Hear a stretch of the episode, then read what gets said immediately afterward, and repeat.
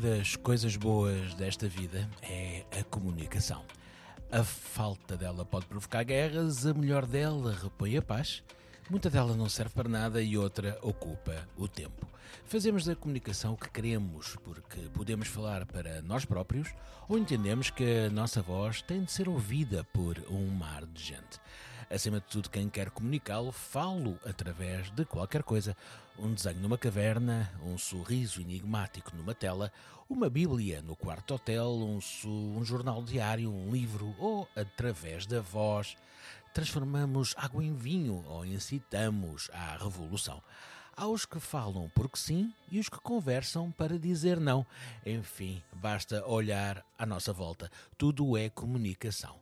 Há quem diga que é uma arte tem regras, muitas, para atingir o sucesso, mas também há quem defenda que só se é comunicador porque sim, porque se esteve no momento certo e à altura expectável. Comunicar é, acima de tudo, humano e nada para o ser humano.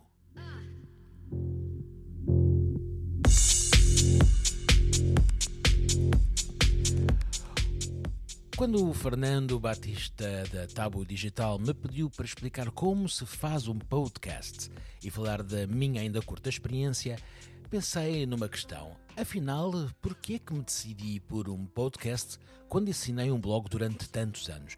E por que é que optei por esta mudança que é tão drástica e que me obriga a recomeçar quase do zero? Bom, há várias razões. Eh, já fiz rádio e, portanto, fiquei-lhe com o bicho. Já escrevi jornais e, entre, e revistas e fiz entrevistas e, portanto, não lhes sou estranho. E, acima de tudo, adoro tudo o que tem a ver com som, desde os microfones à masterização. Finalmente dizem que tenho voz de rádio. E tudo junto e bem embrulhado, até dá para assinar um podcast.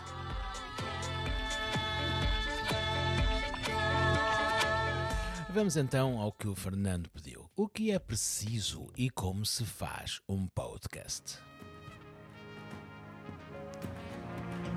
Na verdade, começar um podcast é das coisas mais fáceis que há e nem precisamos de gastar muito dinheiro. Todos temos um telemóvel no bolso, esse grande instrumento de, lá está, comunicação. Eh, este telemóvel tem um gravador de voz, portanto, basta ditar-lhe o que queremos, as nossas ideias ou divagares e pressionar o tal REC. Há aplicações que nos permitem juntar uma música e até fazer alguma edição. E, portanto, eh, temos pronto um ficheiro de áudio que queremos mostrar ao mundo. O problema, como em tudo, é a qualidade. E aqui fala-se de qualidade de som, o que para mim é realmente muito importante. Eh, se, que, se querem oferecer um bom resultado, há que investir algum dinheiro. É imperativo um bom microfone. Não quer mais o dinheiro gasto no microfone, mas podemos começar com uma excelente solução por 70, 80 ou 100 euros. Quem pretende apenas gravar voz e editar no computador pode escolher um microfone com ligação USB. Quem preferir apostar numa solução para gravar mais vozes e que envolva uma placa de som para ter mais entradas de microfone, encontra todo um outro universo com tomadas do tipo XLR.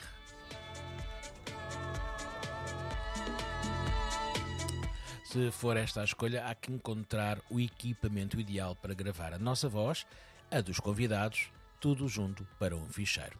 Teremos de investir dinheiro, por exemplo, num gravador digital que também serve como placa de áudio ou numa solução mais normal, como uma mesa de mistura que estará também ligada ao computador através de uma placa de áudio, por que não? Mas não se assustem, há preços para todas as bolsas e o que teremos sempre de definir é o que, que realmente queremos fazer.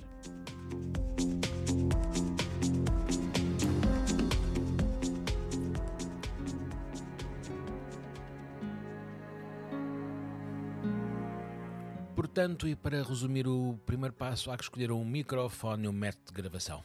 Estou a gravar neste momento e pela primeira vez este podcast em forma direta. Estou a mostrar a música de dois canais e a minha voz através de uma mesa uh, da Rhodes que adquiri há muito pouco tempo para fazer um, todo um novo podcast uh, em colaboração com a fábrica Braço de Prata. Como podem perceber, eh, posso gravar desde música à voz. eh, Não tenho aqui nenhum convidado, mas eh, poderei tê-los porque a mesa dá para quatro pessoas, mais um telefone. Portanto, este é já um investimento um bocadinho grande, um bocadinho alto, para quem quer realmente levar a coisa a sério. O segundo passo é encontrar uma plataforma que nos permita guardar os episódios que gravamos e depois oferecê-los ao mundo, como é natural. Este é um campo importante, pois há cada vez mais opções e basta uma pesquisa rápida pela net para encontrar o serviço que melhor se adequa às nossas necessidades. É que há regras e, como sabemos, nem todos os almoços são grátis, não é? Quando publicamos na plataforma escolhida o nosso episódio, obtemos um link para divulgação. Este é o terceiro passo que tanto dá trabalho como os anteriores também deram. Há que chamar a atenção do target, o público-alvo, que por sua vez usa diferentes sistemas operativos, aplicações e equipamentos. Portanto, há que tentar estar em todo lado para ser ouvido por mais e mais pessoas. Um bom exemplo para um podcast que está a começar é a plataforma Anchor. É gratuita até ver e tem até instrumentos para uma edição básica e, quando publicado, faz a disseminação automática por alguns serviços, como o Google Podcasts e o Spotify, para citar as mais conhecidas.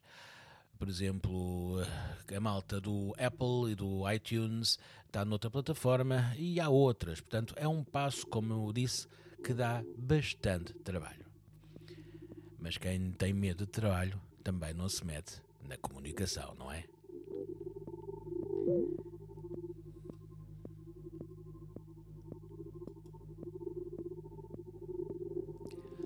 Por último, um conselho: não queiram tudo de uma vez.